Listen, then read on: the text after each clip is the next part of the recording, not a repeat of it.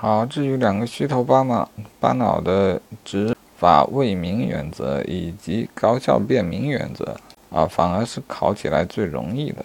啊，最虚的东西放到最后去考虑啊。如果符合其他的原则，就先考虑其他原则。啊，当然还要注意一些小细节，比方说，行政机关将行政许可申请书格式文本的费用由两块钱降到一块了，算不算执法为民？就这个行为来看，它是有进步的啊。但是啊，要记得搞许可这个事情已经很对不起人民了。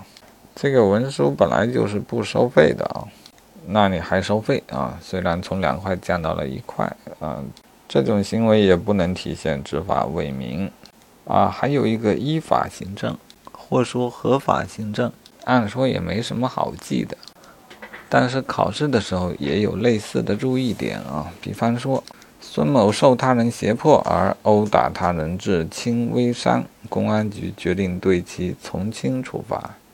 这个乍一看肯定得从轻啊，从轻应该是依法或合法吧？嗯，那就错了。所以条文要熟悉。